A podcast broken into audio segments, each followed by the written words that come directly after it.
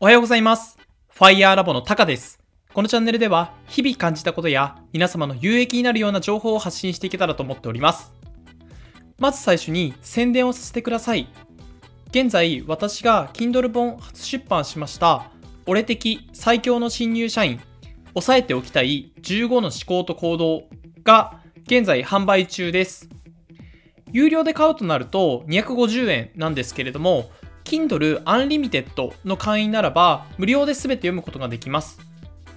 この本ではですね、えー入社3年目を迎えた私が、新入社員の時に知っておきたかった15の思考と行動についてまとめております。新入社員というタイトルがついていますが、え新入社員以外の方、すでに会社員や、まあ、社会に出て、えー活躍されている方にも気づきを与えられる本になっていますので、ぜひ手に取ってもらえたら嬉しいです。それでは本日の本題に入りたいと思います。本日の本題は、Twitter のフォロワー数を伸ばすのって大変だよねっていうようなお話です。皆さん、この音声配信の他にも Twitter ってやられてますか？まあ今やほとんどの方が Twitter ってアプリ自体はインストールされているのではないかなと思ってます。この Twitter がですね、うー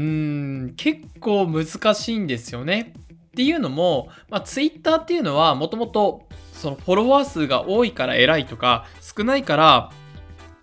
頑張ってないとかそういう比べるものではないことは重々分かっているものの人間どこかでですねフォロワー数が多い方がいいと思ってたり、えーフォロワー数を増やすことが、えーどちらかというと手段であり目的化しているところもあると思っています。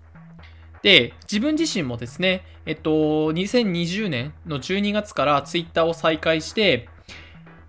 3ヶ月ぐらい一気に頑張って、ツイッターのフォロワーが1000人まで到達することができましたと。で、それで話が終わるんじゃなくて、ツイッター1000人になった後って、自分の中では、こう、この後って爆発的にツイッターのフォロワー数って増えていくものだと思ってたんですよね。でも、そんな夢物語はありませんでした。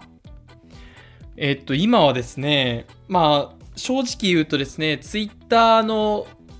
投稿回数であったりとか、リプの回数もちょっとやっぱり減ってしまっ、減っているところは事実なんですが、もう1030人に行ったと思ったら、また10人ぐらいフォロワーが減ってみたいなのを常に繰り返してる状態です。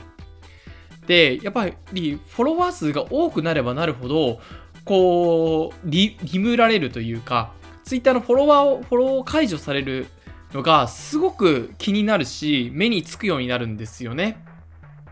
で、やはりこの、の、何て言うんですかね、やっぱこういうところで難しいなと思うのが、えっと、やっぱり有益な情報であったりだとか、ずっとフォローし続けてもらうっていうところの努力っていうのを怠ると、やっぱりすぐに、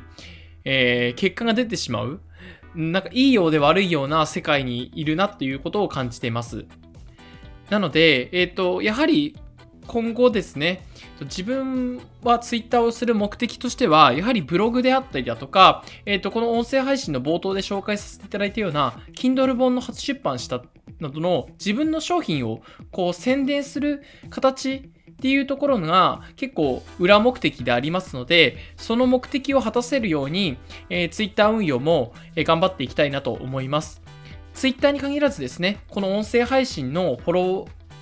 数、フォロワー数っていうのは、まあ、SNS をやってる以上避けては通れないと思いますが、皆さんも SNS をやる本当の理由っていうものをこう探し求めながら、えーこの SNS に、えー臨んでいけたらと思っております。